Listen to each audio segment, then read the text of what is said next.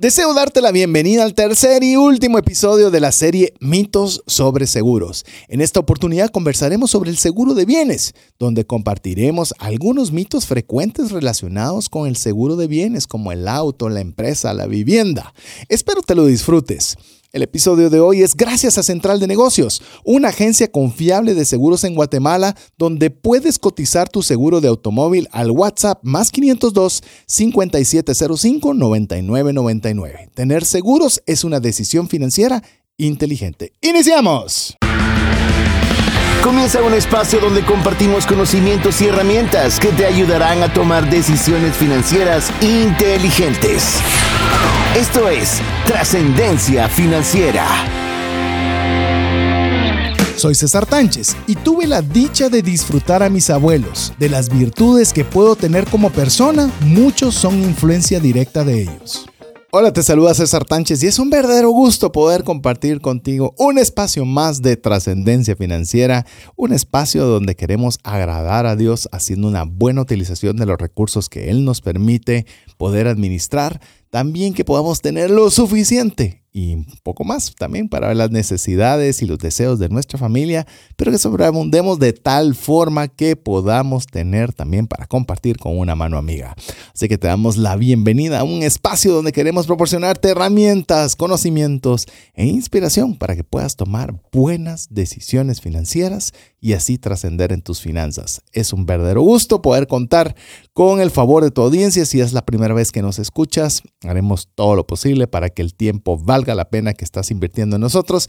Y si ya eres de las personas que ya tienen buen tiempo de ser parte de la comunidad de trascendencia financiera, agradecerte siempre el estar con nosotros y ser parte de lo que siempre mencionamos, el APC, aprender, practicar y compartir.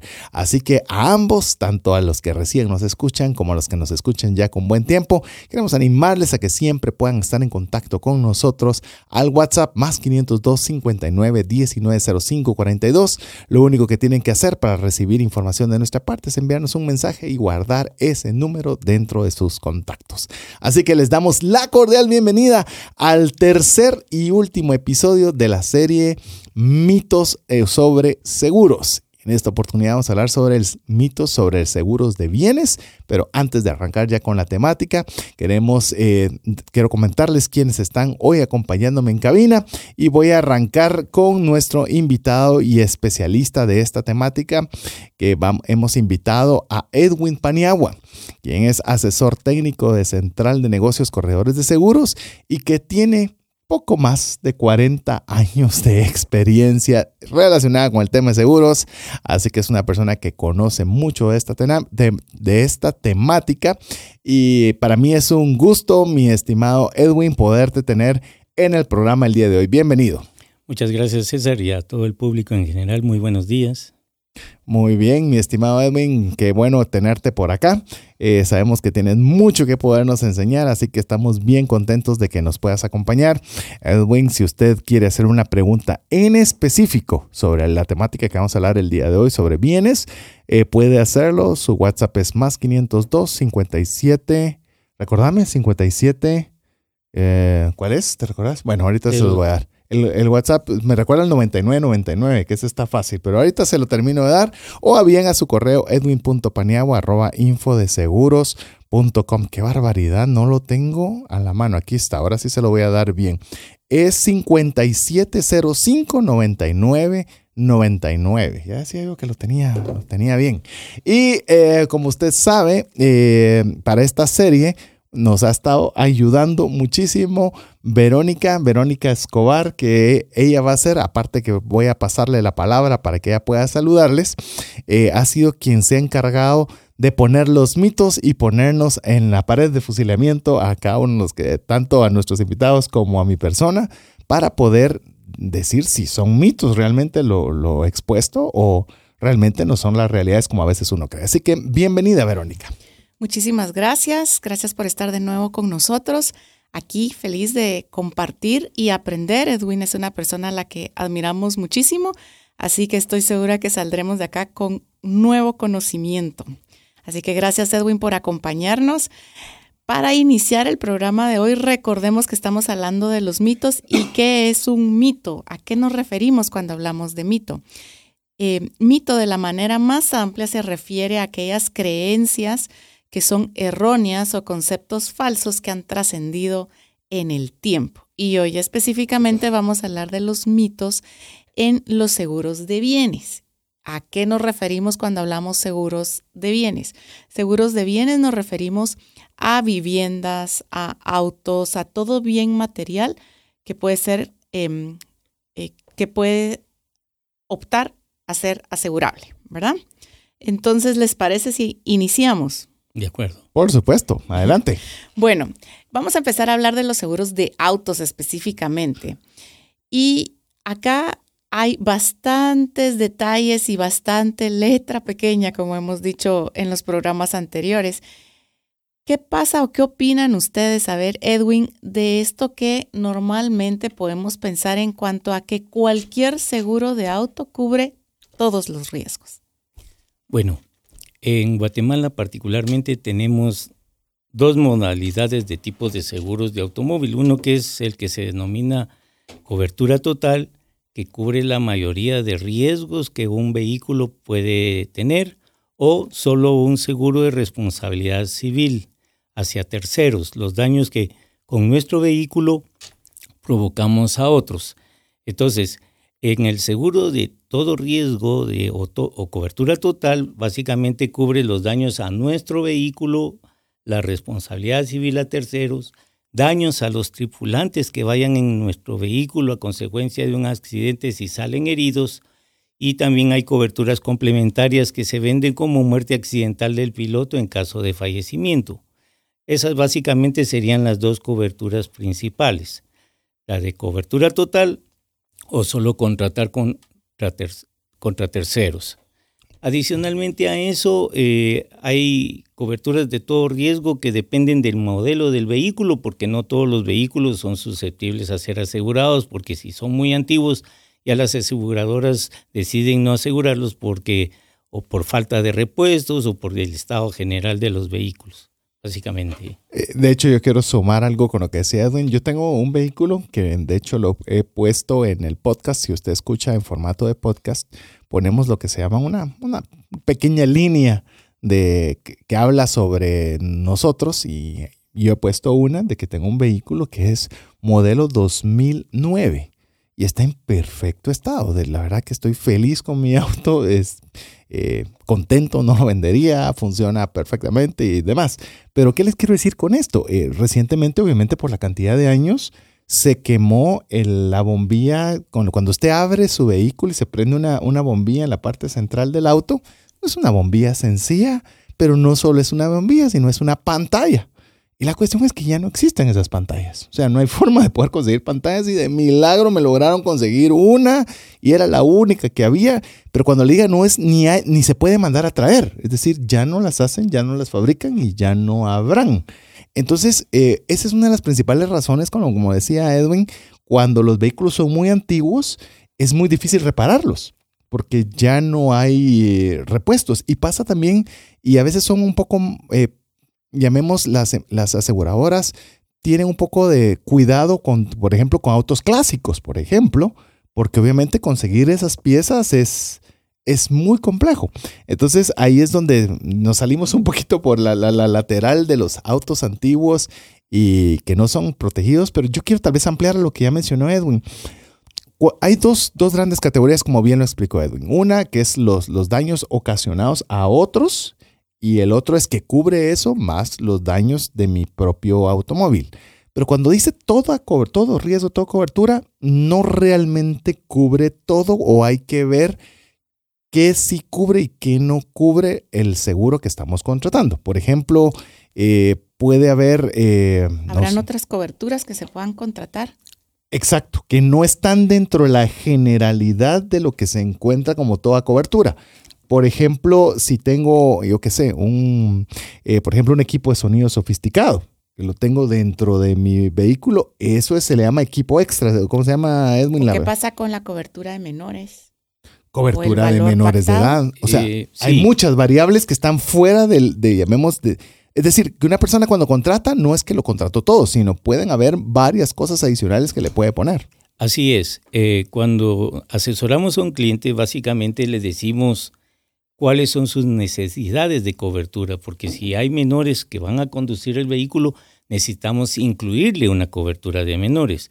Si aparte de eso le ha instalado equipos especiales, eh, le hace eh, pantallas digitales, eh, equipos de sonido especiales, bocinas, deben ser incluidas como equipos especiales porque las compañías de seguros le van a pagar lo que es el equipo estándar del vehículo.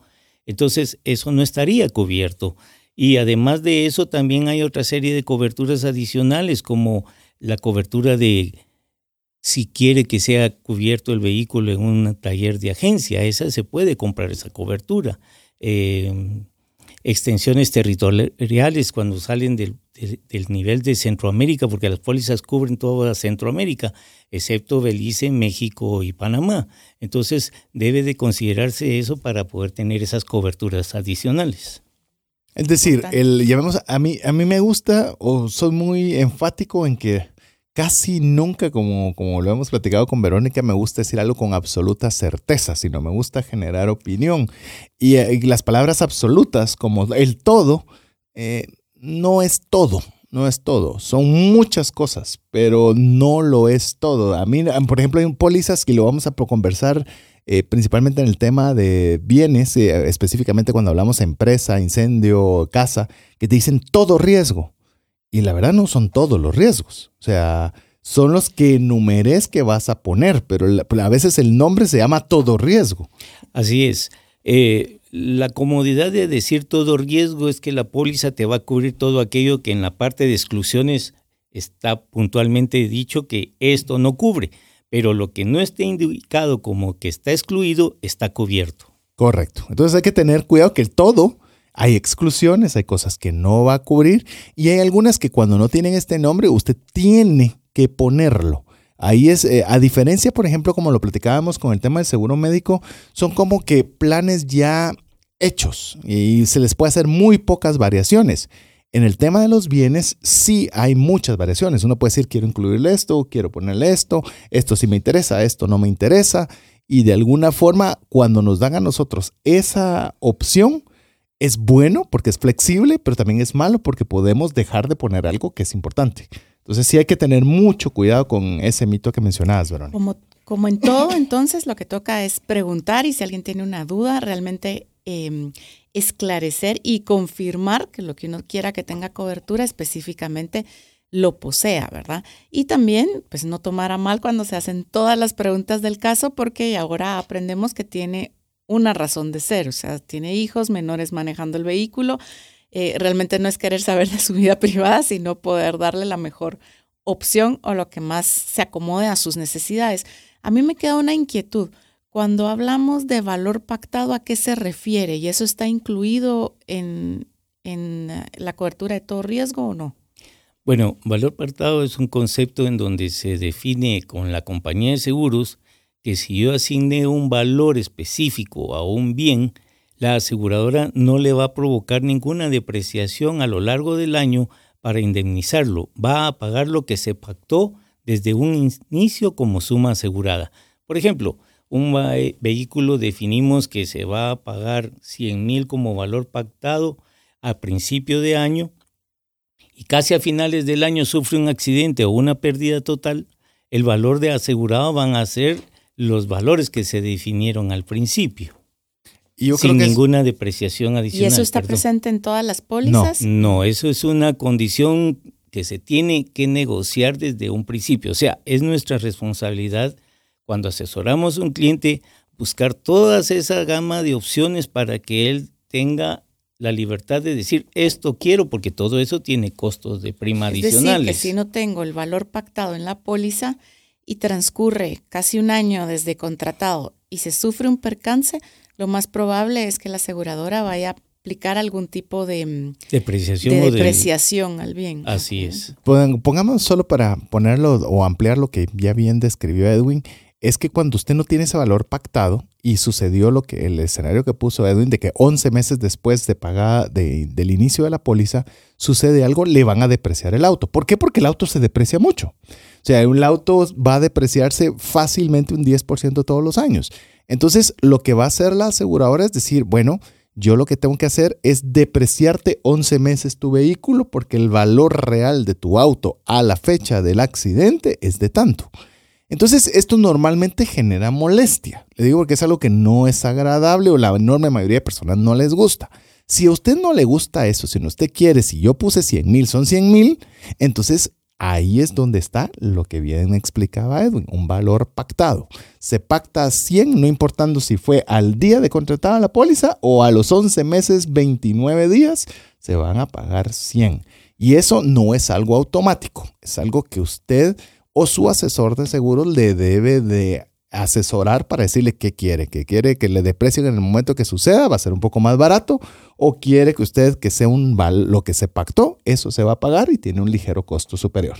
Ok, vamos a avanzar porque tengo muchos mitos y aquí podemos seguir preguntando con esta cantidad de detalles que surgen. Em, vamos a ver, las coberturas de seguro solo cubren a los conductores principales del vehículo. ¿Eso es cierto? solo quiero aclarar, tal vez el mito es que solo cubre el que contrata el seguro o, lo entendí mal. A los, a los conductores principales, o sea, digamos, si se define, se, puede definir eso, a quiénes cubre. Ok, eh, básicamente cuando se contrata un seguro de automóvil es el vehículo el que se asegura, independientemente de quién lo maneje, siempre y cuando esté autorizado por el propietario del vehículo a usarlo. O sea, ¿Qué quiere decir? Yo tengo mi auto, pero hoy me dice un mi primo, vos préstame mi automóvil y entonces vengo yo y se lo entrego. Y si él tiene un percance está cubierto porque lo que está asegurado es el bien la llamado automóvil. Ok, perfecto. No puedo ni añadir más, está sumamente claro. Excelente. Si sufra, si se sufre un accidente, ¿la compañía de seguros cancelará la póliza de inmediato? ¿Eso es un mito o es una realidad? Bueno, aquí hay dos situaciones que hay que tener en cuenta. Si es por pérdida total, indiscutiblemente la póliza va a quedar en efecto porque cumplió su objetivo de dar una indemnización, se le da el dinero al asegurado y él ya hace con lo que quiera con su dinero y eh, la póliza queda automáticamente sin ningún efecto. Sin embargo, si las pérdidas son parciales, que solo fue una lodera, un bumper, una puerta, y no es una pérdida total, las compañías tienen una cláusula especial que se llama reinstalación automática de sumas aseguradas la póliza ni se cancela y vuelve a tener la misma suma asegurada, no obstante se indemnizó algún monto. Me está dejando sin palabras, Edwin, así que yo creo que está claro, a menos de que tú tengas una duda, pero así es como funciona. O sea, no hay algo que diga, digamos, no, este conductor ya es un riesgo, lo vamos a penalizar o no vamos a renovar esta póliza. No. A lo largo del año de la póliza, difícilmente.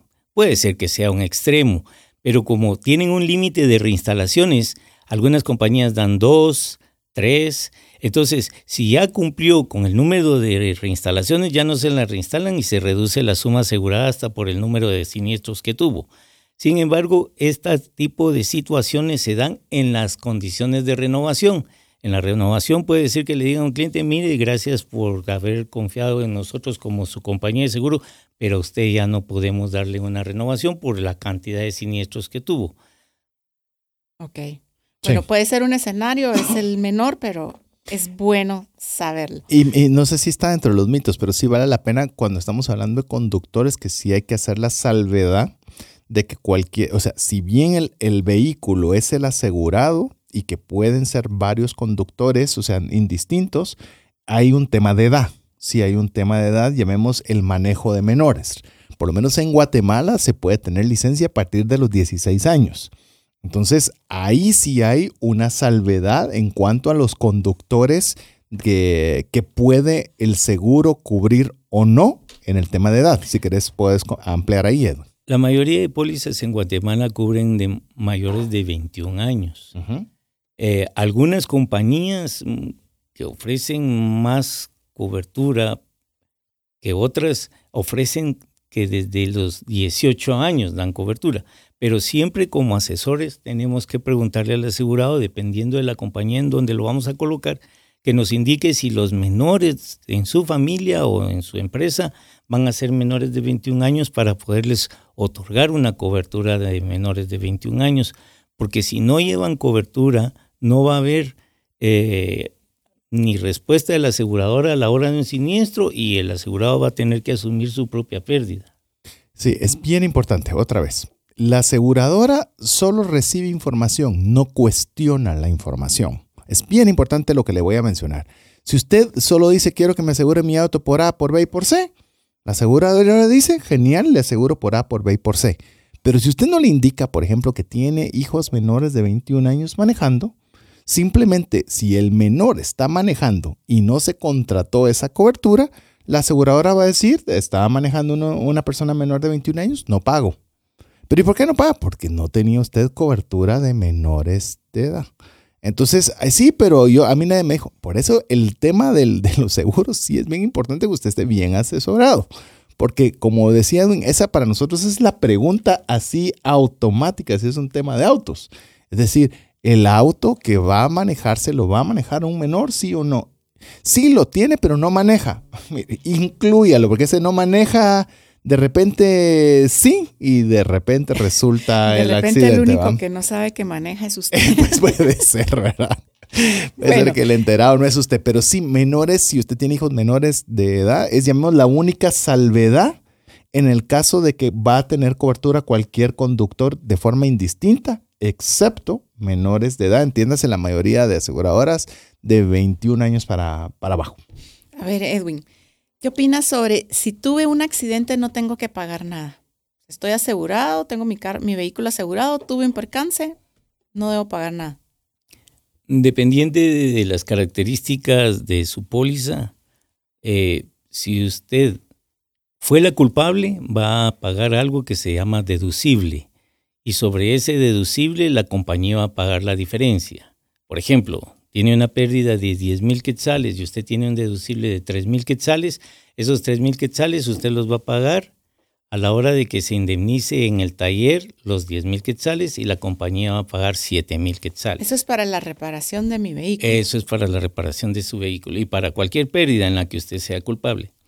Las compañías tienen una cláusula que se denomina deducible por tercero culpable. Eso quiere decir que si a mí me chocó alguien, entonces, a la hora de un siniestro, la compañía viene y levanta una acta en donde el que la chocó a usted se compromete a pagar. Entonces, a usted no le va a cobrar ningún deducible la aseguradora, le van a reparar el 100% su vehículo y la aseguradora se encarga de hacer las gestiones de cobros hacia el tercero. Lo importante de todo es que los asegurados se subrogan ante las aseguradoras, o sea, que ya sea la aseguradora la que se encarga de todo el lío y que se resuelva y usted de lo más tranquila seguir su, su camino. Lo que es importante, y hasta donde yo lo sé, igual Edwin me puedes ampliar o incluso decir si estoy equivocado, pero aunque fuera tu culpa en un tercero, es decir, los daños que le ocasiones a otro vehículo o a lo que fuere, ahí sí no hay pago, porque es, es eh, independiente de culpa, la responsabilidad civil sí se paga al 100% hasta donde recuerdo, o hay casos que no. Eh, así es, cuando nosotros provocamos daños a terceros, ya sea a bienes o a personas, la aseguradora cubre hasta el 100% de la suma asegurada contratada. Por supuesto, eh, no va a pagar nada porque el otro sufrió daños de nuestra parte. Eh, entonces, esa parte no tiene deducibles. Bueno, eso depende también del monto que esté asegurado. el monto estipulado. Del monto estipulado para la cobertura de terceros. Yo tal vez solo quiero mencionar algo, amigo, amiga. Yo sé que uno siempre quiere tener un seguro de auto que le cubra lo que le pase a uno su auto y qué genial que uno le pague al tercero. Yo le puedo decir, como, como educación financiera. Es más importante el daño que le cause a usted al tercero que lo que le cause a su auto. Yo sé que se oye contraproducente, pero por ejemplo, si usted se lastimó demasiado duro su vehículo y no lo pudo usar, pues ni modo, tendrá que utilizar otra forma de transporte.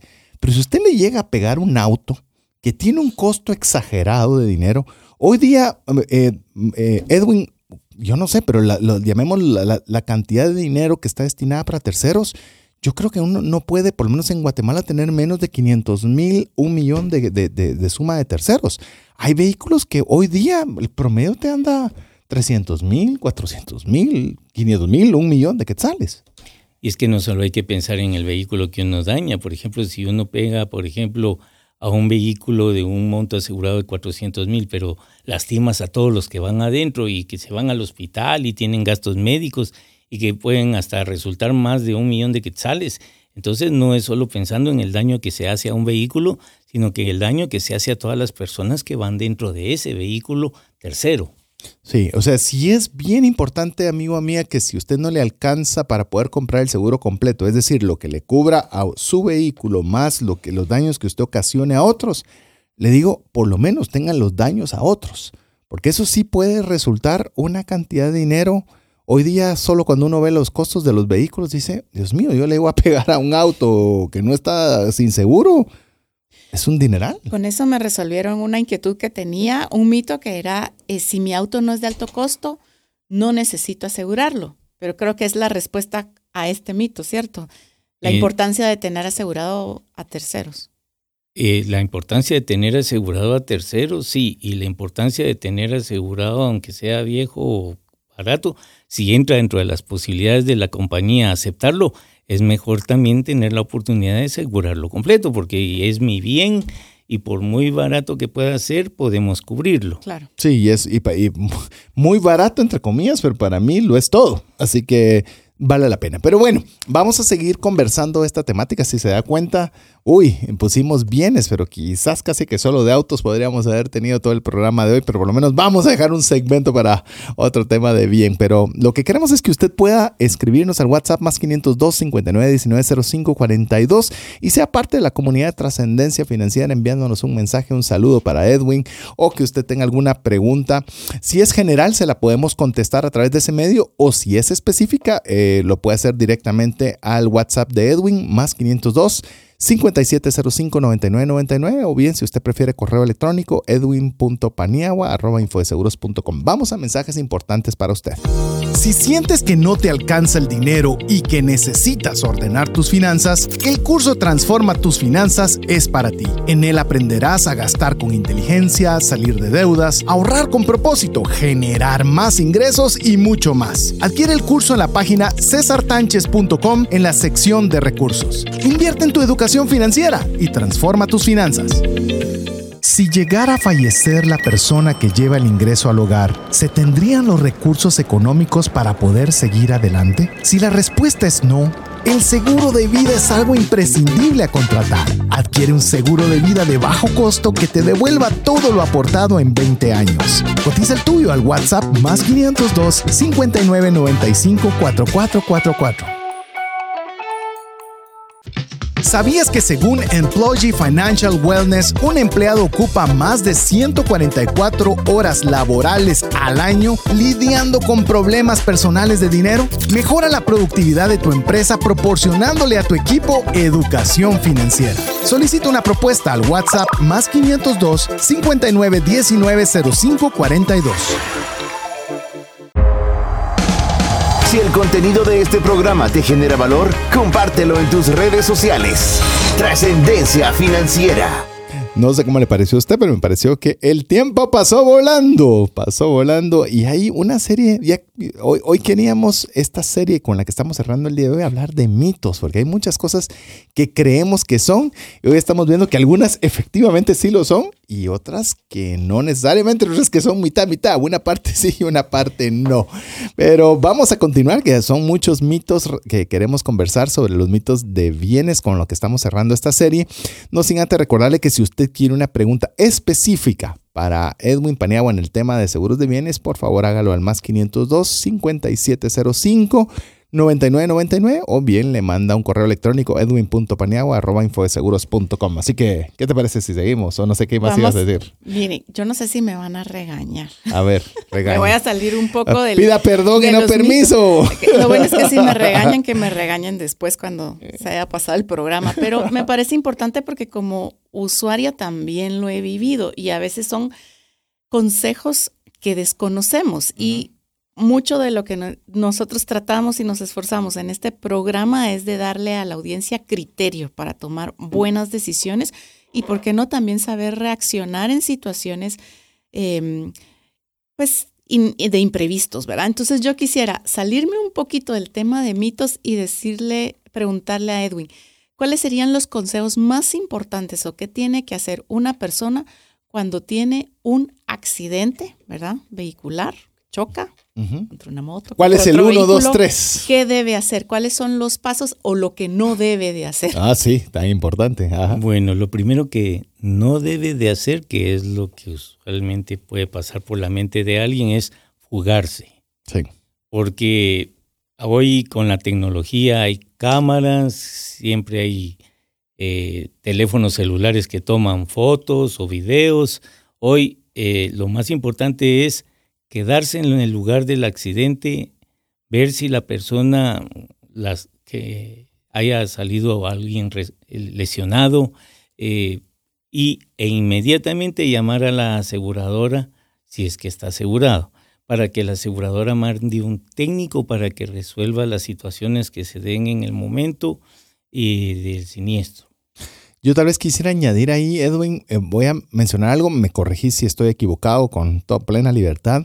Una, una cuestión que resulta es, los accidentes no se dan en los lugares ideales, ¿verdad? Se dan en, yo qué sé, en una calle muy transitada con tráfico, personas tocando la bocina, no sé. Eh, y a veces son damas las que están en el, en el auto y da temor de quedarse estacionado, llamemos, en un lugar que pueda resultar inseguro.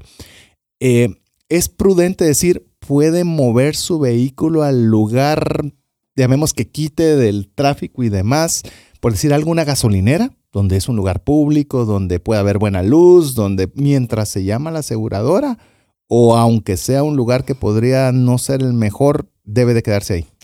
Bueno, como dijimos, lo importante es avisar inmediatamente y plantearle a la aseguradora de una vez, mire, eh, acabo de chocar, estoy en el Boulevard Los Próceres eh, con este inmenso tráfico. La persona que choqué o me chocó, acordamos que nos acerquemos a la gasolinera más cercana y ahí esperamos al ajustador. Pero, o sea, no necesariamente tiene que pasar eso, pero sí es importante informar ah, inmediatamente de esa actividad que se va a realizar. Sí. sí. Bueno, a mí una vez me aconsejaron también que no, o sea, si uno tenía un percance, primero llamar a la aseguradora, ¿verdad? Pero también no entrar en conversaciones con la otra persona ni asumir culpabilidad. No estoy diciendo que no, que no la tenga ni que no la desea asumir, sino que simplemente no hablar nada antes de que no haya hablado con el ajustador de la aseguradora. Así es. Eh, la idea de que llegue el ajustador Primero es mediar entre la persona que sufrió el accidente con la que salió afectada. Eh, eh, en el sentido de que puede darse una situación muy brusca o violenta.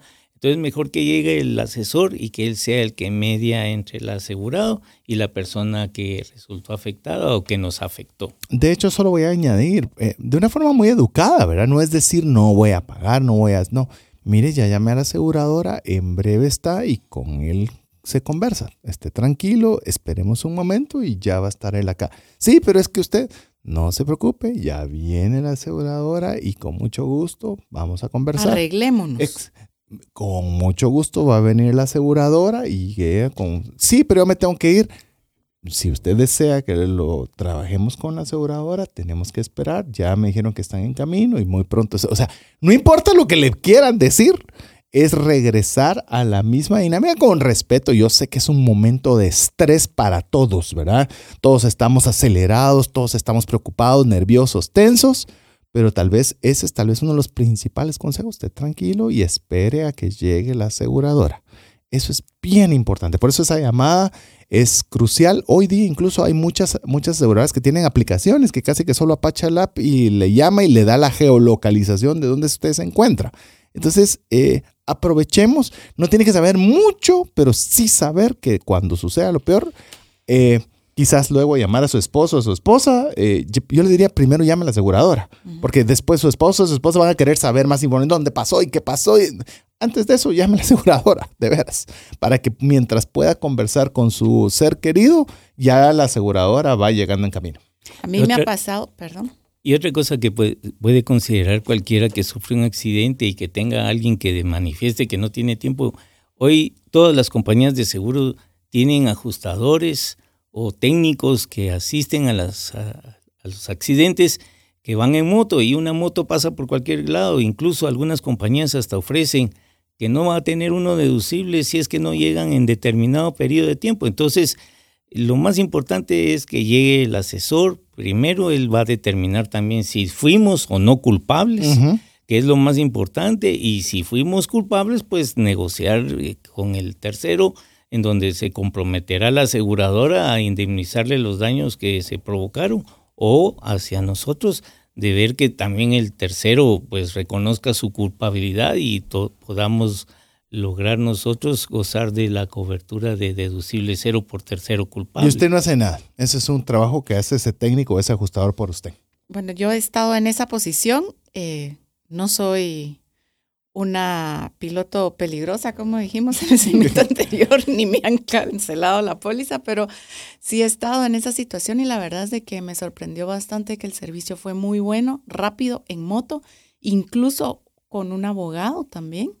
¿verdad? Que levanta un acta para evitar eh, que después a futuro la persona agraviada cambie de opinión o diga, no, siempre sí, no, dije que no, pero sí me golpeé y qué sé yo. Entonces, bastante profesional.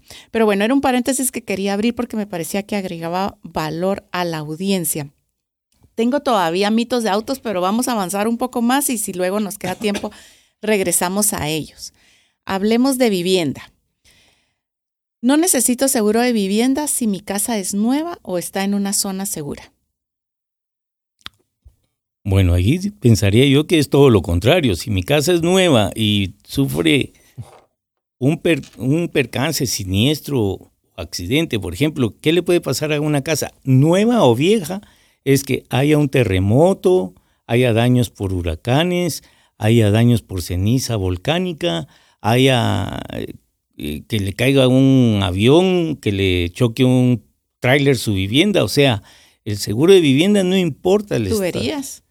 Eh, eh, tuberías también hay coberturas de rotura de tuberías y si provoca daños hay cobertura de daños por agua, así es. Entonces, el estado de una vivienda no determina si debe o no asegurarse. Lo que debería de pensar uno es ese es un bien que tiene un valor y si sufre algo yo voy a perder. Es mejor tener un seguro en donde voy a pagar una prima mucho, mucho, muy baja comparado con los daños que pueda sufrir mi vivienda. Eh, quiero añadir a esto. Eh, y añadir, porque lo dicho por Edwin está súper bien. Por eso me gusta que venga Edwin. No sé si usted lo siente igual, amigo o amiga, y logra Edwin explicar de una forma muy sencilla cómo funciona todo, aunque es bien complejo. Si usted coincide conmigo, escriba al WhatsApp más 502 59 19 05 42. Guatemala cumple todas las cosas que mencionó Edwin. Principalmente estamos transmitiendo Guatemala, pero usted extrapólelo donde quiera que nos esté escuchando. Guatemala estamos en, en una zona sísmica. Es decir, en cualquier momento podemos tener un movimiento telúrico muy fuerte.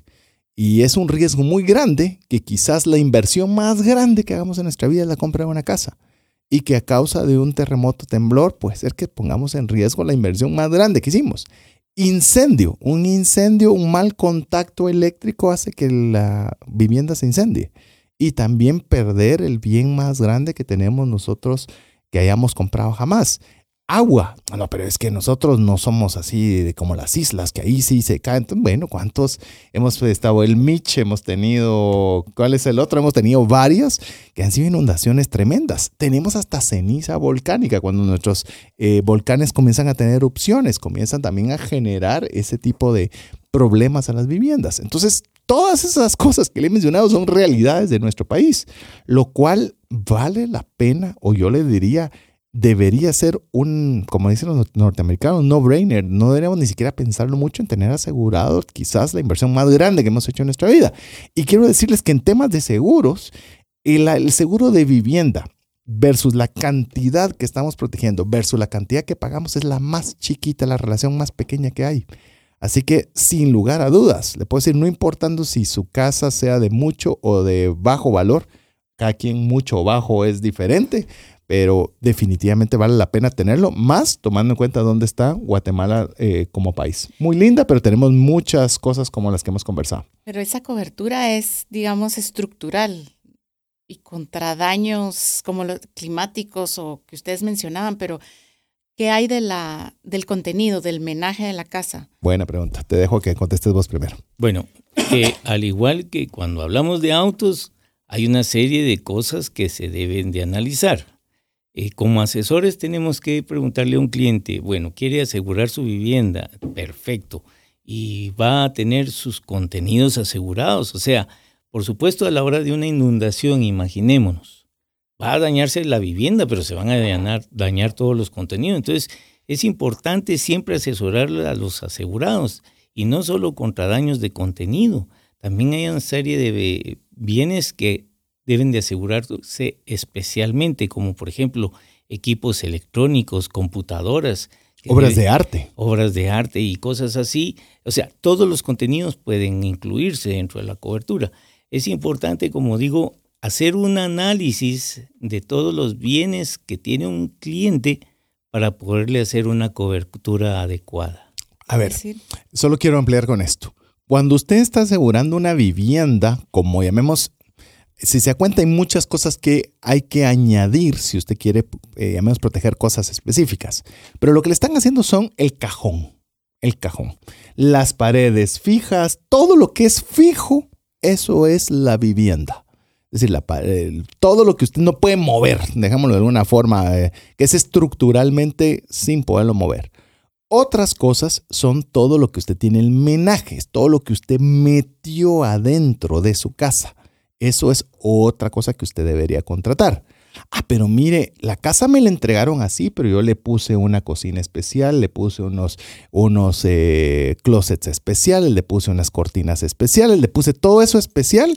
Eso se llama mejoras locativas. Es decir, de lo que ya había, yo le hice estas mejoras que tienen este valor. Ah, es que yo le puse un piso especial de madera, que es de la madera que vino del pueblo del no sé cuándo, que se cultivó por no sé cuántos días, eso es separado. Entonces usted tiene que tener esas cosas bien en mente y eso se lo hablo principalmente cuando son edificios. Cuando son edificios, pues el edificio por ley debería estar asegurado completo todo lo que es la infraestructura física del edificio. Pero todo lo que sea dentro de su vivienda, ahí es lo que usted tiene que ver si lo va a tener con protegido. Ejemplo, se hubo un problema de agua, ese problema de agua afectó el edificio, tiene cobertura. Usted afectó a otros apartamentos del mismo edificio, tiene cobertura porque es un, es un, eh, va a entrar la responsabilidad de terceros, pero no le va a cubrir lo que usted tenga, su mueble, su, su pintura, su cama, su... A menos que se pida. A menos que se pide y se cotice. Porque aquí entra otro tema también. Entonces, yo voy a asegurar eh, todo este tipo de cosas todo mi menaje, que lo vamos a poner así como una palabra muy sencilla, todo lo que usted compró dentro de, la, dentro de, su casa, entonces viene y hubo un asalto y se lo robaron, ¿me tienen que cubrir? No, otra vez, porque usted está protegiéndolo contra incendio, contra terremoto, contra todo este tipo de cosas, más robo tiene una cobertura específica. Es decir, si usted quiere que le cubran por robo las cosas que tiene, tiene que contratar la cobertura de robos. No sé si hay algo que, que, obvie o algo que difieras. Bueno, también hay que tener en cuenta que la cobertura de contenidos puede darse independientemente de asegurar el edificio, porque si yo alquilara mi, eh, la vivienda donde estoy, eh, eh, valga la redundancia, viviendo y solo tengo mi contenido, ese lo puedo asegurar solo el contenido y el propietario ya verá si asegura o no su edificio. Y todos los contenidos pueden tener también como coberturas complementarias. Está el daño por incendio, terremotos y huracanes, inundaciones y también podemos agregar coberturas de robo, atraco de contenidos para que no solo esté cubierto por una cosa, sino que se entraron los ladrones, se llevaron el contenido y estar cubierta también por el contenido. Y algo tal vez importante, no sé, está aparte de los mitos, pero creo que es importante eh, incluirlo en este momento, es cuando voy a hablarle ahora a una, a una vivienda que no está dentro de un edificio, es decir, que está a ras de piso, está eh, a nivel de suelo. Algo que, por ejemplo, pasa y pasa muy seguido. Por eso le digo, usted tiene que tener un buen corredor de seguros que le ayude con todo esto. Porque le dice, por ejemplo, ¿cuánto vale su casa? Su casa, ah, bueno, mi casa vale 100 mil. Buenísimo, entonces la aseguramos por 100 mil. Buenísimo, así se va, se asegura y demás. Y en el momento de pagar comienza, o que pasa algo y el asegura debe pagar, ahí es donde inician los problemas. ¿Por qué le digo esto? Le voy a decir un ejemplo y es algo bien importante. Cuando usted asegura su vivienda, no asegura la tierra sobre la que está la vivienda. O sea, usted tiene que separar lo que cuesta la tierra donde está la, casa, la, la vivienda, de la construcción. O sea, separa el terreno de la construcción, porque el terreno no es asegurable. Pues es parte de la tierra, no hay, pues, llamemos, no tiene por qué decir que vale 100 mil. Voy a ponerle ese mismo ejemplo. Si suponiendo que el terreno, eh, por, por, lo que fuere, cuesta 25 mil y el 75 mil es el edificio, lo que hay que asegurar en una vivienda es el valor de la construcción. Entonces es bien importante porque si no también estaría pagando de más en el tema de un seguro de vivienda porque en el momento que pase lo peor, lo que van a pagar es la construcción realizada. Y eso casi nadie se lo dice. Por eso es bien importante que nosotros le aprovechemos esta oportunidad para contarle cómo funciona y usted asegure de forma apropiada su vivienda. Así es, efectivamente, César, toda la razón tienes que a la hora de asegurar un bien inmueble, básicamente no solo vivienda, o sea, también estamos hablando que puede ser una fábrica, lo que se debe de determinar como valor asegurado para ese inmueble es básicamente lo que costaría reconstruirlo para que a la hora de una pérdida, en el caso de ser total, le vuelvan a poner su edificio o su vivienda tal y como estaba antes de un siniestro. A ver, se me, casi que contestaron todos los mitos que tenía de vivienda. Vamos a recapitular un poco para estar seguros que todo queda claro. Em, el seguro de vivienda cubrirá cualquier cosa que suceda en mi propiedad. Depende de cómo está definida la póliza y qué se ha contratado. Igual que el seguro de auto, se pueden em, definir la póliza con no solo con los aspectos básicos, sino también con cosas adicionales que necesite cada cliente. Yo creería, y usted dice, ¿y yo cómo voy a saber? Ahí es donde interviene un buen asesor que le pueda ayudar. Nosotros particularmente en la corredora que tenemos es eh, lo que procuramos es eso, hacerle esa división bien sencilla de qué es lo que quiere, eh, cuánto es lo que equivale a tierra, cuánto le equivale a edificio, usted quiere asegurar el menaje, quiere el menaje agregarle row, entonces usted como que vaya poniendo un chequecito qué es lo que quiere para que así se le pueda cotizar. Eso es bien importante porque es muy difícil que usted, que no tiene relación con seguros, pueda saber todo eso. Pero lo ideal es que esté con un corredor que sí le pueda ayudar a, definirle cada una de las cosas que mencionaste. se necesitan. Entonces, ¿el seguro de vivienda incluye el robo a los bienes que tengo dentro? No necesariamente, pero se puede contratar la cobertura. Llamémosle que la respuesta inicial es no. La respuesta inicial es no, pero se puede contratar la cobertura. Ahora, Edwin mencionó algo que me genera inquietud y dijo, bueno, lo que se necesita es que si sufre un daño su vivienda, el seguro le pague el monto asegurado que le permita a usted construir nuevamente su casa. Eh, fábrica, lo que sea. Em, entonces, eso era algo que yo tenía aquí anotado. El seguro de vivienda me construirá, me la construirá nuevamente a la hora de un percance. Así es, si fue una pérdida total, pero si fue una pérdida parcial, la compañía le va a dar la cantidad de dinero o la reparación que corresponda al daño sufrido. Voy a, voy a sumarle yo esto. La, aseguradora no se mete a construir, la aseguradora no se mete a, evaluarle proyectos, lo que le da la aseguradora es dinero. Eso es lo que le da. si la cantidad acordada luego de ver que todo procede son 100 mil, lo que va a venir la aseguradora es darle un cheque por 100 mil. Ya si usted la hace, la cambia, se va de viaje a Europa, ya no la volvió a construir, eso es irrelevante. Lo que le van a dar en su caso particular es dinero. O sea, no se la van a volver a construir. Solo quiero estar claro, le van a dar el recurso, el dinero pactado para que usted, pues lo lógico sería que vuelva a construir su vivienda, pero no se la van a construir por usted. Así es, César, muy bien definido lo que acabas de decir. Sin embargo, me gustaría agregar algo a diferencia del ramo de automóvil en el que los bienes se deprecian, uno en el caso de vivienda tiene que ver si no tomó plusvalía un bien y estar actualizando las sumas aseguradas. Porque imaginemos, adquirió plusvalía casi al doble del valor que inicialmente contratamos y se mantiene esa suma asegurada, lo que la aseguradora nos va a dar ya no nos va a permitir construirlo de la misma manera que lo teníamos. Incluso creo que hay que tomar en cuenta también el tema si hubiera una situación de terremoto o algo así. Eh, el tema de los escombros, remoción de escombros, y eh, que es una cobertura que también se tiene que adicionar. A la Así es.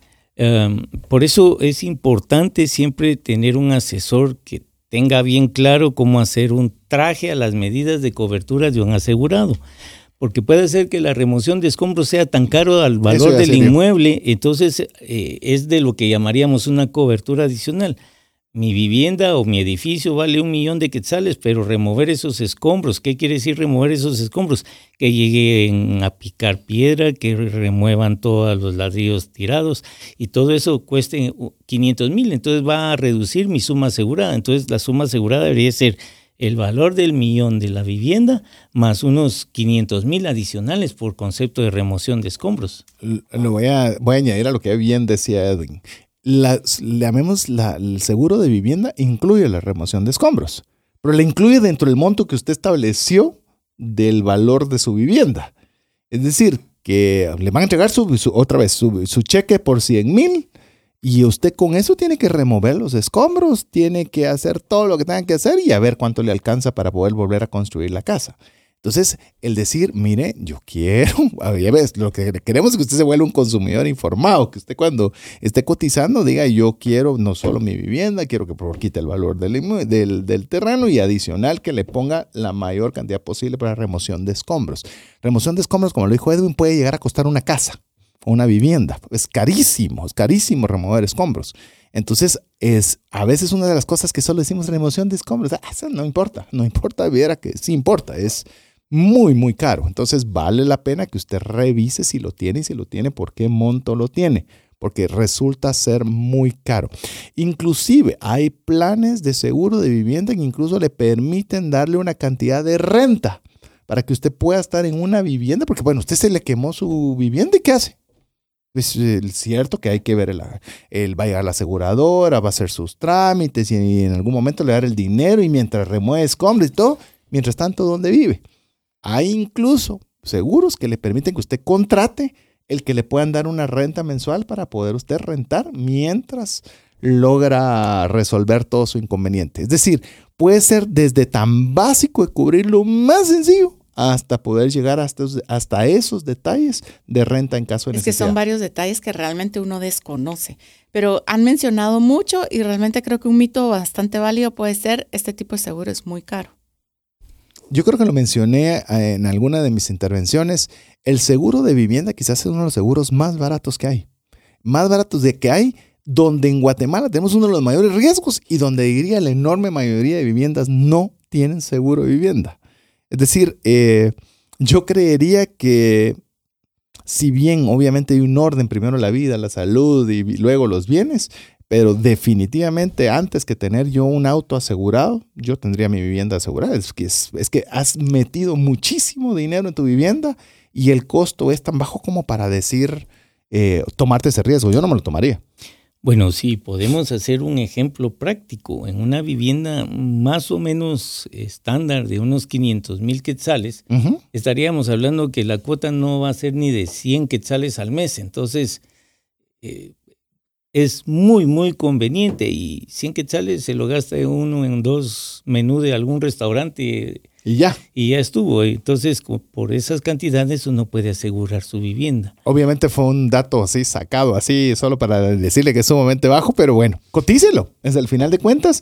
El peor escenario es que usted no sepa a qué se está enfrentando. Pero bueno, lo que sí nos estamos enfrentando a hacer una pausa y en esa pausa queremos que usted pueda aprovechar para escribirnos al WhatsApp más 502 59 19 05 42 y podernos dejar ahí algún, algún saludo, algún comentario, alguna duda. Si es, insisto, si es general, la puede hacer por ese medio. Ahora bien, si es específica, eh, usted puede escribirle directamente a Edwin Paniagua, nuestro invitado el día de hoy, al WhatsApp más 502 5705-9999 o enviarle un correo electrónico edwin.paniagua.infodeseguros.com. Mientras usted lo hace, lo dejamos con importantes mensajes para usted. Una sola enfermedad puede acabar o destruir considerablemente el patrimonio que te ha tomado una vida construir. No permitas que eso suceda y contrata un seguro de salud que te permita tener acceso a los mejores hospitales del mundo y con cero deducible en hospitalizaciones en Guatemala. Solicita una cotización al WhatsApp 5995 4444. Si sientes que no te alcanza el dinero y que necesitas ordenar tus finanzas, el curso Transforma tus finanzas es para ti. En él aprenderás a gastar con inteligencia, salir de deudas, ahorrar con propósito, generar más ingresos y mucho más. Adquiere el curso en la página cesartanches.com en la sección de recursos. Invierte en tu educación financiera y transforma tus finanzas. ¿Deseas aprender a invertir en criptomonedas y no sabes por dónde iniciar? El curso Realizando tu primera inversión en criptomonedas te guiará desde cero hasta realizar tu primera inversión. No necesitas experiencia o conocimiento previo. Adquiere el curso en herramientasprácticas.com e ingresa el código Bitcoin Economics para poder obtener 5 dólares de descuento. Apliquemos juntos el APC de trascendencia financiera. ¿Qué significa APC? Aprender, practicar y compartir. Queremos darle las gracias porque a uno de los mensajes ya hasta se me estaba cayendo aquí el micrófono, estaba tan emocionado de tratar de revisar, porque les soy honesto y a veces usted se puede molestar de que no vea uno a uno los mensajes que nos entran, pero si no me desconcentro, entonces eh, todavía no llego a ese nivel de multitask para poderlo ver, pero si usted se ha dado cuenta, sí, me tomo el tiempo de revisarlo, terminar el programa uno a uno, lo más posible, pero así que háganos por favor eh, eh, mandarnos cualquier mensaje que usted tenga relacionado con esta temática u otra y sea parte de la comunidad de trascendencia financiera escribiéndonos al más 502 59 19 05 42 eh, mándenos un mensaje y más importante aún, guarde ese número entre sus contactos, así usted puede recibir este y todos nuestros programas directamente a su WhatsApp. Así que bueno, estamos llegando ya al tercer segmento del tercer episodio final de la serie Mitos sobre Seguros, que en esta oportunidad estamos hablando sobre seguros de bienes. Eh, principalmente hemos eh, conversado poco, yo sé que Verónica tiene todavía ahí mitos eh, relacionados con el tema del seguro de auto, hemos visto algunos de vivienda y por ahí nos tendrá algún otro preparado Verónica. Así que sin más, Verónica, te tuyo es el tiempo. Bueno, vimos básicamente varias cosas que pueden aplicar también al tema de empresa, ¿verdad? En el tema de autos, en el tema de asegurar eh, bienes inmuebles, ¿verdad? Eh, pero en términos generales, en una empresa, si alguien pudiera decir, bueno, en la empresa ya tenemos asegurados los bienes, la infraestructura, las máquinas, los vehículos, eh, tecnología, entonces estamos cubiertos ya no necesito revisarlos ni hacer nada. ¿Qué decimos ahí? Bueno, de no revisarlos, eso es entre comillas, porque hay una cosa que debe considerarse, es el hecho de que eh, nuestro país sufre de, ¿cómo le decimos? Eh, inflación. Entonces, quiere decir que los bienes van aumentando de valores. Entonces, es importante que las empresas que estén aseguradas siempre cada año hagan una evaluación de inventarios en lo que se refiere a mercaderías, una evaluación de costos de reposición de los bienes que tiene asegurados, por cuánto costaría reponer un edificio y poder... Una máquina o, maquinaria que tengan y reponerlos eh, y ponerles una suma asegurada ideal o lo que costaría en ese momento de esos bienes, porque ha sucedido muchas veces en los años que tengo de estar en seguros que las empresas compran hoy un seguro y a lo largo del tiempo no están actualizando valores en sus bienes. Y entonces lo que pasa es que a la hora de un siniestro viene la compañía y les dice a los asegurados, mire, usted no estaba con los valores reales y le provocan lo que se llama un coaseguro y el asegurado termina participando, aparte del deducible, de las pérdidas por la proporción entre lo que es el valor real y el valor que tiene asegurado. A ver, yo quiero, quiero aquí conversar de varias cosas porque es, es, un tema complejo. Yo le puedo decir algo, las, eh, muchas empresas, y no estoy hablando todas, pero muchas empresas se acostumbran a pagar su póliza de seguro mas no se acostumbran a hacer una revisión cada año de su póliza de seguro. Y esto es bien, pero bien importante. Por ejemplo, me pasó en cierta oportunidad eh, conversando con una empresa y esta empresa le digo, mire, eh, usted está asegurado por tanto. Buenísimo. ¿Me puede pasar el inventario de lo que está asegurando? Inventario, ¿cómo, así? ¿Qué, ¿Qué es lo que quiere? Pues dice que hay, por ejemplo, no se me olvida, eh, por lo menos vas a ver el sector, no le voy a decir la empresa, pero vas a ver el sector. Y me dice, es que por ejemplo veo que usted tiene, voy a hablar cualquier cantidad, un millón en equipo médico. ¿Me puede decir qué es lo que tiene dentro de la categoría de equipo médico? Y no muy lo tenían, comienzan a husmear a ver por dónde encontraban los datos. Y cuando me pasan, perdón, el tema de equipo médico, oiga esto, y, no lo digo burlándome ni mucho menos, solo para que se dé cuenta a veces cómo es de importante tener una auditoría de seguros, que es como nosotros lo llamamos. Estaban eh, algunos, eh, obviamente algunos aparatos médicos, pero oiga esto, equipo médico le llamaban a la mesa que utilizaba uno de los médicos para las champurradas y el café, porque como lo usaba el médico, era equipo médico. Y eso no es equipo médico. Y obviamente el costo de un equipo médico es muy diferente al taburete movible donde, exacto, al de mobiliario. Totalmente diferente. Entonces, al separar lo que era equipo médico de mobiliario, encontramos una oportunidad de descenso de costo muy amplia. Otra, que lo, la vi en otra empresa también, tenían equipo electrónico tal cantidad y una cantidad bastante importante, una cantidad bastante grande. En ese equipo electrónico, la misma pregunta, ¿qué tiene dentro del equipo electrónico? A veces equipo electrónico tenían ventiladores. Ventiladores no es un equipo electrónico, es un equipo eléctrico. Entonces, hay diferencia entre lo que es equipo electrónico a equipo eléctrico. Se lo voy a poner bien fácil. Lo que tiene una computadora que le dice qué hacer es electrónico. Ya y lo que simplemente lo conecta a un enchufe, ese es equipo eléctrico.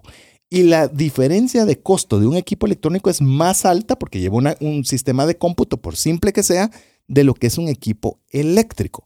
Entonces, encontrar qué era equipo electrónico de equipo eléctrico, esa simple división hacía que el costo del seguro fuera más económico y mejor asegurado porque no es que tuviera mejor aseguradas las cosas, las y la actualización también, porque supongo que en el transcurso del tiempo también hay equipos que a lo mejor se venden, se cambian y pues se puede actualizar contablemente, pero a lo mejor nunca lo hicieron en el inventario del equipo que estaba asegurado, ¿verdad? Empecemos, no había ni siquiera inventario inicial que eso nos ha pasado también. Porque, Edwin, vos, vos, vos, que lo has visto muchas veces más que yo, este tema, y a nosotros nos encanta la auditoría de seguros, llamamos esta auditoría específica, no, no tanto la general, la específica, nos gusta mucho, porque, por ejemplo, usted dice, bueno, tengo esta empresa y vale un millón y voy a asegurar, ta, ta, ta, y otra vez, la aseguradora le dice, listo, yo te lo acepto y creo que lo que me dices está bien y tal vez te tomo unas tus fotos y dependiendo si es muy complejo, tal vez te mando a alguien. Pero realmente el que debe saber qué está enviando es el asegurado a través de su corredor. Y cuando pasa lo peor, cuando pasa lo peor, cuando pasa algo que debe pagar, el que debe proveer toda la evidencia de lo que había es el asegurado. Entonces, una de las cosas más complejas que hemos hecho nosotros es hacer un inventario para una empresa, para presentarlo a la aseguradora, para que el día que pase algo, tengamos la evidencia de que todo lo que dijimos está. funciona como evidencia? ¿Fotografías? Fotogra de hecho, la descripción. O sea, te, te describo, esto es lo que tengo, este es el valor, esta es la fotografía y aquí está. Y a la hora que yo ingreso esto a la aseguradora, me lo firmas de recibido. Porque el día de mañana que, que se queme, que se arruine, me van a decir, ¿y dónde está? Si te lo entregué desde un inicio, pues aquí está lo que te dije que había un teléfono móvil que costaba 5 mil y aquí está la fotografía. O sea, va a ser mucho más fácil que se realice un, llamemos, el pago de algo que está llamemos con toda la información desde el inicio, que algo que te diga, mira, ok, buenísimo, me dijiste que era un teléfono móvil, ¿dónde está? O sea, la evidencia de que estaba ese teléfono móvil. Ah, y si no tenemos evidencia, eh, va a ser muy difícil que lo paguen. Pero por favor, amplía, cambia, diferir. Bueno, hay un principio en la relación contractual del seguro entre un asegurado y la aseguradora, que es el principio de la buena fe. Yo, si me acerco a la aseguradora, indico por buena fe lo que estoy asegurando.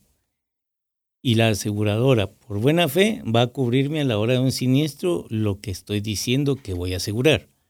Sin embargo, a la hora de un siniestro, lo primero que va a hacer la aseguradora es hacer una auditoría precisamente para verificar que lo que yo indiqué y los valores que indiqué son correctos. Porque si yo indiqué que un equipo, un bien mueble valía eh, X cantidad, la aseguradora cuando hace la auditoría determinar si esa cantidad que yo indiqué es la que vale, si no va a aplicar lo que desde el principio indicamos es un infraseguro, me va a pagar la proporcionabilidad entre lo que yo dije y lo que es el valor real. O al revés, que yo le puse un valor de más, no de menos, y que entonces igual yo espero que me pague el valor que estaba puesto de más y me va a poner el correcto, el real. Así es. Y eso es bien, pero bien importante. Y les digo, en empresas, por ejemplo, en empresas grandes, es bien importante inclusive el tema del mantenimiento. Porque yo puedo tener un equipo, pero si le doy su adecuado mantenimiento, estamos hablando hasta las cajas de controles, temas de enfriamiento, todo lo que pueda requerir con el adecuado mantenimiento significa que los valores de lo que se está asegurando se mantienen, porque llevan un adecuado mantenimiento, un adecuado registro. Pues si usted no le ha hecho ese equipo, no le ha hecho mantenimiento nunca, pues también es un poco complicado que se pueda demostrar de que el equipo ha conservado su valor en el tiempo. O sea, si dejo de hacer mantenimiento, incluso pongo en riesgo la cobertura del seguro al equipo. No, necesariamente, pero te lo van a evaluar por mucho menos. Porque no se tiene la certeza que lo hayas cuidado. Eh, por ejemplo, es que estamos hablando de mantenimiento, a veces pensamos cosas pequeñas, pero hay equipos que solo el mantenimiento es un donde tienen, por, por algo hay gerentes de mantenimiento en muchas empresas, porque es crucial y vital para que ese equipo se mantenga en el estado adecuado para su perfecto funcionamiento. Así es, este, por ejemplo, hay industrias en Guatemala que tienen más de 100 años funcionando y los equipos que tienen se aseguran por valores de reposición, porque probablemente en libros contables no vale nada. No vale nada, así es. Y, eh, pero reponer ese equipo es lo que se tiene que considerar y eso hay que tenerlo en cuenta para comprar esa cobertura específica de, reposición. de bienes. Eso, sí, perdona, Edwin dijo algo que es muy importante y no quiero que se nos escape e, ese punto. Muchas veces creemos que cuando hacemos, que yo mencioné el inventario, el inventario contable, ese no es el inventario al que nos estamos refiriendo.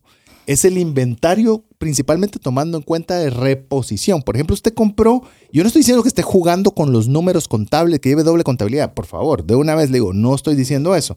Pero por ejemplo, usted ingresó un, en su contabilidad algo que vale 100. Pero resulta que por la inflación, por un montón de cosas, resulta que usted reponer ese mismo inventario que tenía, que ya lo puso contable, necesitaría de 200 para poderlo reponer. Entonces no significa que usted está llevando doble contabilidad, sino que ahora usted tiene que considerar que si algo le pasa a ese bien que usted tenía por 100, si le pasara algo, usted debería tener al menos el doble para poder seguir teniendo lo mismo que tiene actualmente. Por eso lo que decía Edwin, y les digo, en, por lo menos nosotros, yo personalmente, en temas de auditoría, así específica, Edwin es un genio en, en, esta temática, porque ve este tipo de situaciones que muchas veces uno no lo ve y uno dice, ah, pues yo le mandé el inventario que yo tengo para la contabilidad. Ese está bueno para la contabilidad, pero si le pasa algo a su equipo, van a necesitar de más dinero para reponerlo. Perdona que te interrumpí, pero creo que valía la pena hacer el énfasis. Sí, totalmente. Eh, básicamente es entonces recapitular y decir que está bien, en una empresa puede ya tener asegurados todos los bienes y eso está perfecto, pero periódicamente lo que hay que hacer es una auditoría de seguros. Sí. Y esta auditoría de seguros yo le animaría, porque eso es rarísimo que alguien lo haga, a menos que sea una empresa muy grande y esté con una corredora muy grande. Es muy probable que tal vez ahí sí lo tenga, pero es una empresa mediana, relativamente grande, es posible que no lo haya hecho. Haga una auditoría de seguros páguela o en nuestro caso, o en el caso de Edwin, háblele a él directamente cómo puede hacerlo, pero es una auditoría donde, por ejemplo, se ponen los papeles, cuánto lo tiene, como lo que le mencioné, lo eléctrico a lo electrónico, lo tiene dividido. ¿Cómo lo tiene?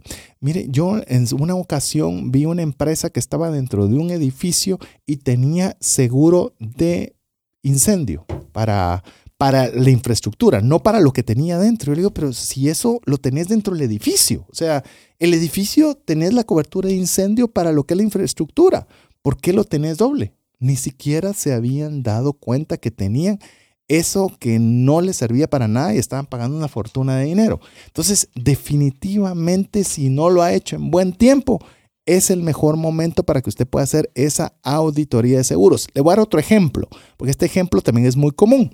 Suponga usted que tiene 10 repartidores de mercadería y usted tiene la mercadería asegurada, pero usted está asegurando la mercadería que mueve cada uno de estos 10 repartidores.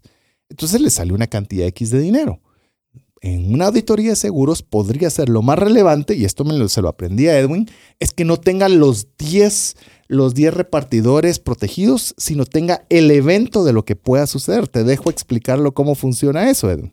Bueno, entramos a uno de los ramos más complejos, que es el ramo de transporte, porque tiene muchas alternativas, en donde yo puedo asegurar a cada uno de los repartidores o un evento por, por, que se dé entre los 10 repartidores o a lo largo del año uno o varios eventos ya negociados. Entonces es muy dinámico el ramo de transportes porque permite que cubramos hasta la exposición posible. Si los 10 sabemos que van a tener siniestro a lo largo del año, los tenemos que asegurar a los 10. Pero si nuestra experiencia a lo largo de los años ha sido que ha sido uno o dos, pues contratar el máximo de posibles siniestros que serían dos. Y me voy a saltar un poco ya que entramos a otro ramo, es que todos nuestros radioescuchas tienen que tener claro que todo, absolutamente todo puede ser susceptible de asegurarse siempre que signifique una pérdida económica. Así es. O sea, no solo estamos hablando de autos, de vivienda, de transporte, sino que podemos asegurar todo aquello que nuestro ojo ve. Como digo yo a veces, se puede asegurar desde un alfiler hasta un transbordador espacial, porque nuestros por ejemplo, hay países donde los cohetes espaciales, los satélites están, todo está asegurado. Entonces, el seguro es tan amplio que puede cubrir cuantas necesidades tengan las personas para cubrirse. Y eh, básicamente lo que busca el seguro es resarcir. No es generar un retorno. Por ejemplo, alguien me dice, ¿y si tengo dos veces dos seguros por la misma cosa? Eh, no se va a resarcir el bien que usted tenga asegurado y lo que puede hacer es que las dos aseguradoras, si se enteran, que lo más probable que lo van a hacer, se van a poner de acuerdo para dividirse el pago de lo que deberían haber pagado en su totalidad. Así que no lo busque como una forma de lucrar, porque no, el, objetivo del seguro no es lucro. Es, la, es el resarcimiento y no lo va a tomar político también, porque el resarcimiento no, es reponer. César, para aclararlo, las pólizas contemplan esa posibilidad. Dice que si este bien está asegurado por más de una compañía, cada una de las compañías va a participar en la proporcionabilidad de suma asegurada que le dieron a un bien determinado. Así es, así que eso está dentro del parte del clausulado y por eso quería mencionarle a los repartidores, que eso es otra, como diría bien Edwin, eso es tema de transporte, pero también, por ejemplo, pasa mucho con estas vallas, vallas panorámicas. las que son estas, estas eh, Vallas de publicitarias. publicitarias gigantes. Y, por ejemplo, ¿por qué una empresa debería asegurar cada una de ellas? Realmente podría tener, como bien lo decía Edwin, cuántas posibilidades de que suceda algo al mismo tiempo. Es que ese es el tema, es al En el mismo caso de huracanes. Caso de huracanes podría ser todas o varias en, en un momento, pero normalmente van a tener fallo una, dos, tres. Entonces usted puede establecer diferentes dinámicas y ¿cómo sabe cuál? Ahí es donde entra una auditoría de seguros donde le van a dar sugerencias para que usted pueda tener la mejor contratación, es decir, tener la mejor cobertura de lo que a usted le preocupa al menor precio posible. Sé que se oye como, ah, eso se oye como que están vendiendo. No, es que muchas veces se está sobrepagando, porque al no hacerlo tan minucioso, entonces lo metemos como que fuera un saco, ¿verdad? le metemos de todo ese asunto y de repente, pues bueno, te sale de tu cuenta en tanto. Pero a la hora de, hacer esa definición específica es donde encontramos esas posibilidades de hacerlo mejor y a un mejor precio.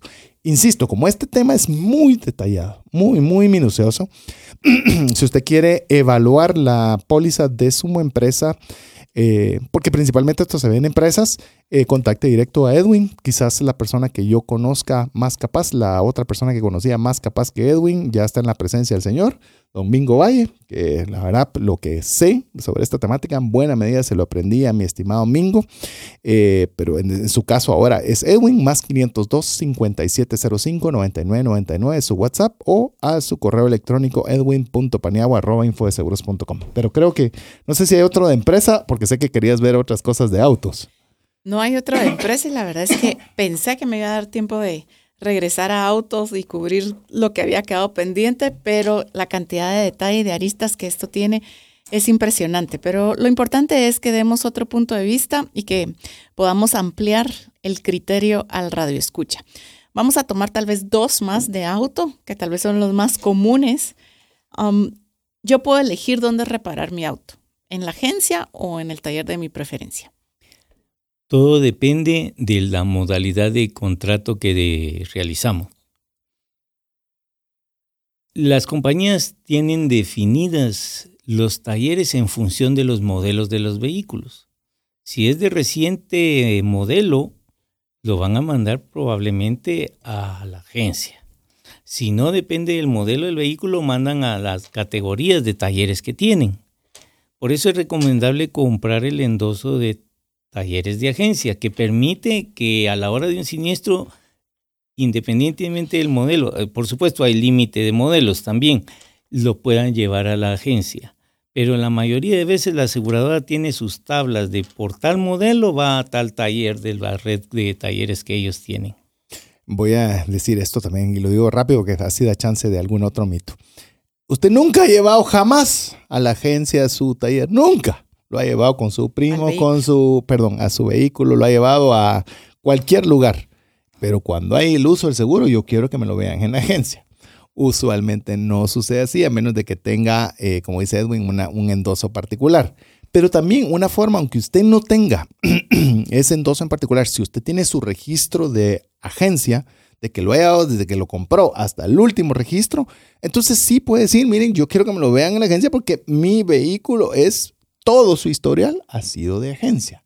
Entonces sí tiene como que esa alternativa de poder decir, eh, sí podría, pero si usted no va nunca a la agencia, pues eh, eh, lo van a llevar al, al, al, llamemos, al taller más apropiado. Paréntesis, quiero decirle algo, de los talleres que están autorizados, hay algo que es bien interesante quizás usted no sepa. Tienen que proporcionar garantías, garantías de que el servicio prestado es bueno, porque si no la aseguradora no les vuelve a pagar. Entonces, los mismos talleres tienen esa presión de entregar adecuadamente bien el vehículo para que no tengan que pagar múltiples veces y, ya no reciban dinero por lo mismo. La segunda parte de la pregunta de Verónica era si yo puedo usar mi taller. Por supuesto, uno puede tener un taller de confianza, uno ingresar el vehículo al taller de confianza y avisarle a la compañía, mire, yo quiero mi taller de confianza.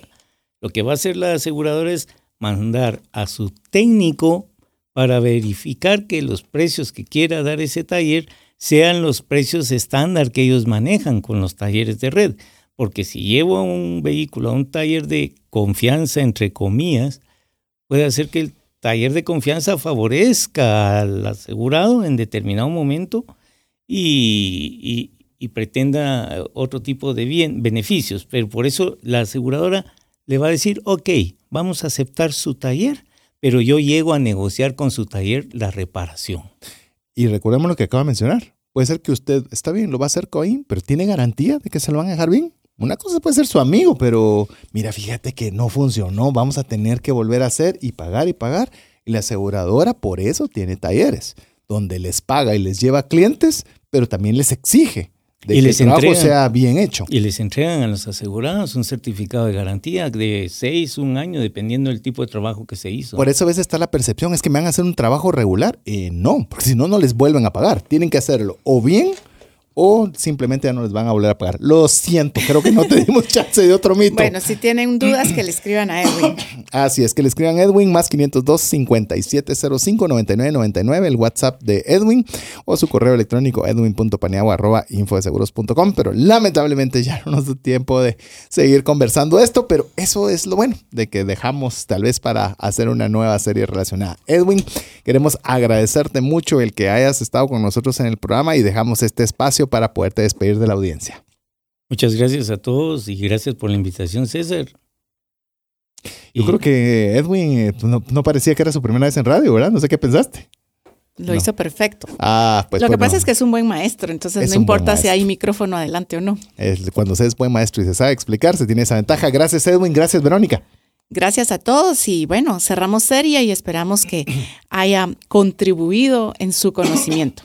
Así es, así que en nombre de Edwin Paniagua, Verónica Escobar, Jeff en los controles, su servidor César Tánchez, esperamos que el programa haya sido de ayuda y bendición. Esperamos poder contar con el favor de su audiencia la próxima semana, si así Dios lo permite. Háganos el favor, compártale a un su amigo, a un su hermano, a un su colega, a un su compañero de trabajo que crea usted que pueda interesarle escuchar lo que hemos conversado el día de hoy, para que poco a poco, poco a poco, vayamos aumentando eh, la posibilidad de de dar estos conocimientos a más personas. Así que terminamos por el día de hoy y esperamos contar con usted la próxima semana si así Dios lo permite. Mientras eso sucede, que Dios le bendiga.